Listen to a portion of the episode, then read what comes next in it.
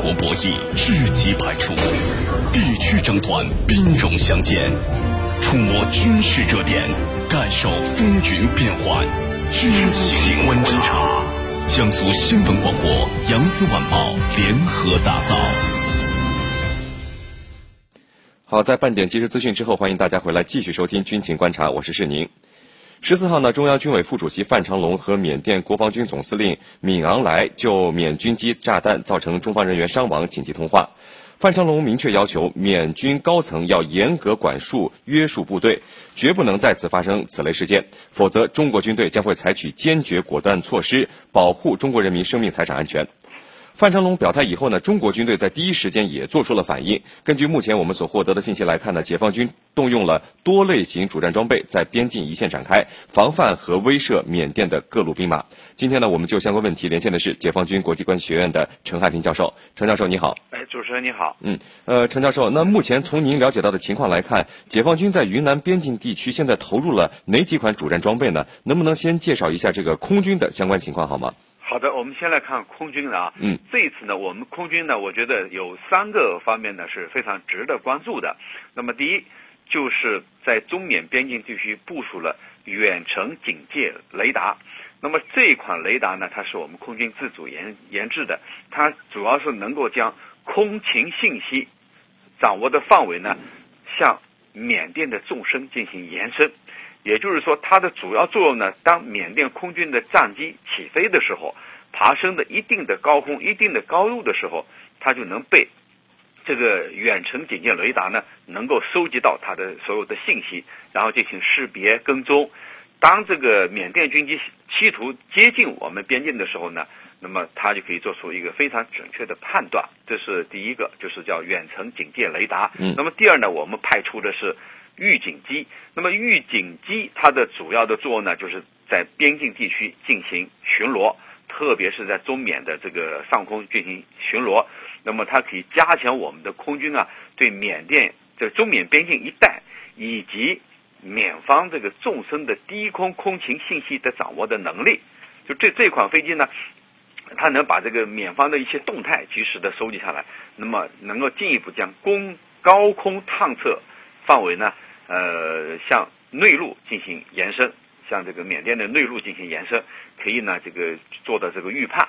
那么第三个呢，就是防空这个阻击机方面，就是我们主要是用的这个把这个应急分队，已经这个在临沧机场就空军某部的应急分队，那么它主要呢就是紧急升空，呃进行拦截，紧急起飞拦截。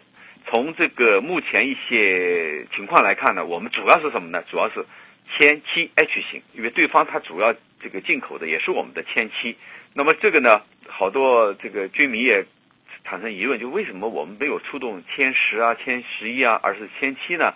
这个呢，主要考虑到呢，在一线，在临沧的一线，它的这个机场啊，呃，不太适合于歼十一这样的这个主战战机，倒是适合于歼七这样的歼七 H 型这样的战机来这个驻扎和。布置的主持人，嗯，呃，陈教授，那因为缅甸之前是军机空投的炸弹到我们边境地区造成的人员伤亡啊，那防空武器方面都有哪些被部署到了边境地区呢？对，那么这次呢，这个防空方面也是一个重点，因为它主要是缅甸这个军机啊，这个非法越境，然后呢投弹。那我们这次主要是呃部署了红放十二中高空防空导弹系统，这是一个；另外就是呢双三五啊三十五毫米高炮系统。这两个系统呢，就形成了一个一高一低的，就是相互搭配的防空系统，能够呢，呃，它的优点能够长时间在战区啊执行空中警戒，呃，在这个对方呢 进入我境内以后，能够及时做出呃有效的反应，要么就对其进行警告，要么呢就是配合这个相控阵雷、相控阵地的雷达呢，还可以提高呢。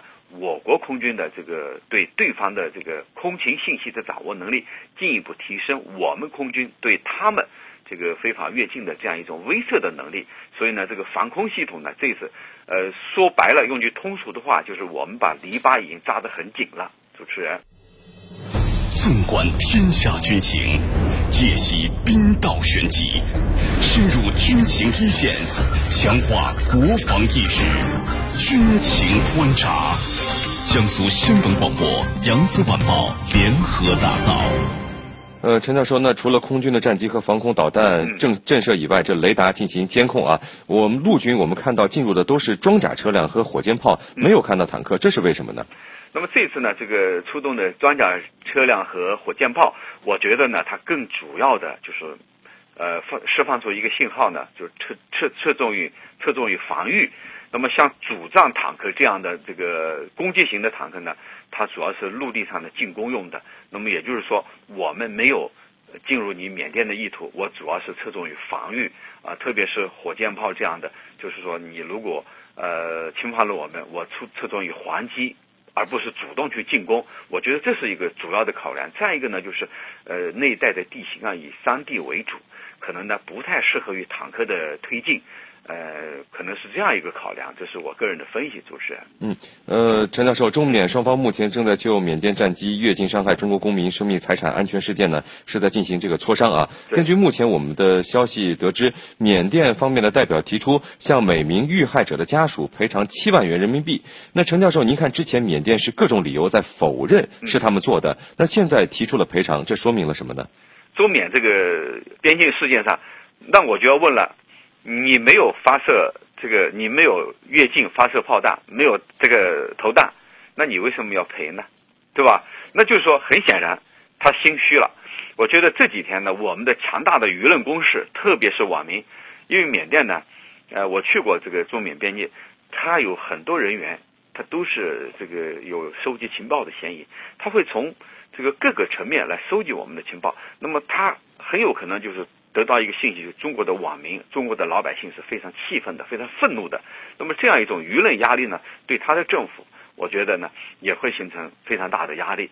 那么再一个就是我们军方军委副主席、国防部发言人，然后外交系系统，那么都有交涉，这些呢都对他形成压力。再加上我们这个第三个方面，再加上我们刚才所说到的一系列的这个重要的装备、设施、人员的调配，那都对他形成压力。那么，呃，在这样的背景下，呃，他急急忙忙宣布呢，每个死者呢亲属呢赔出这个七万元人民币。我觉得呢，他还是说这个一种心虚吧。呃，那么他以前的否认，我觉得我前天做节目我也觉得是站不住脚的。那么急急忙忙赔出七万块钱，他还是有考量的，就是希望能够平息这样的一种怒火，这个中国网民、中国老百姓的一种愤怒。逐步逐步来缓解一种压力，我觉得这个是他主要考虑的。主持人，军情观察。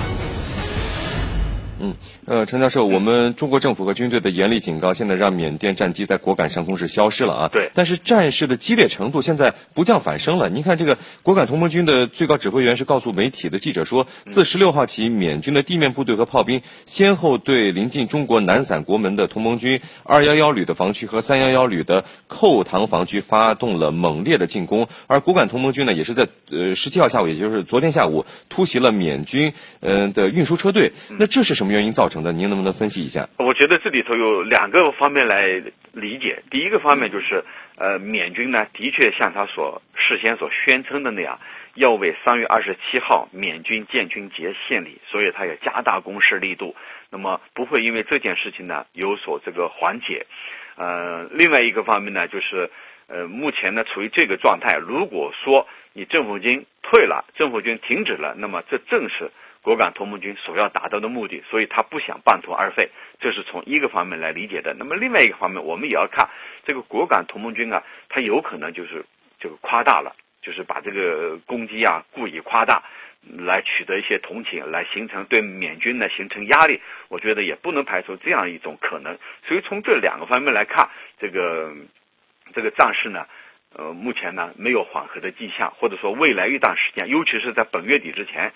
都不可能一个明显的缓解，那么他只是呢把这个火力攻击点和这个相互的交火呢，呃，避避免波及到中缅这一侧、中中国这一侧，所以呢，他主要会集中在缅方一侧。我觉得这个是未来对他的一个判断，主要还是跟这个建军节有关，所以我们要密切关注他这个啊三月二十七号这个建军节。我觉得这是一个节点，在这个节点之前呢。呃，可能都不会停停下来，更不会缓和下来，所以呢，我们判断呢还会很激烈的持续下去，双方呢呈现一种僵持的状态。主持人，好的，非常感谢解放军国际关系学院的陈汉平教授为我们带来的精彩解读，谢谢陈教授。啊，不客气，主持人。好，今天的节目就到这里，非常感谢您的收听。如果您需要和我们交流，可以通过九三七军情观察的微博、微信和我们联系讨论。更多新闻，敬请关注 vojs 点 cn 江苏广播网或微博、微信添加江苏新闻广播和江苏广播。我们下期节目再会。优级资深军事专家，着眼全球军情分析，战略与防务研究专家。我是李健，我是周成明。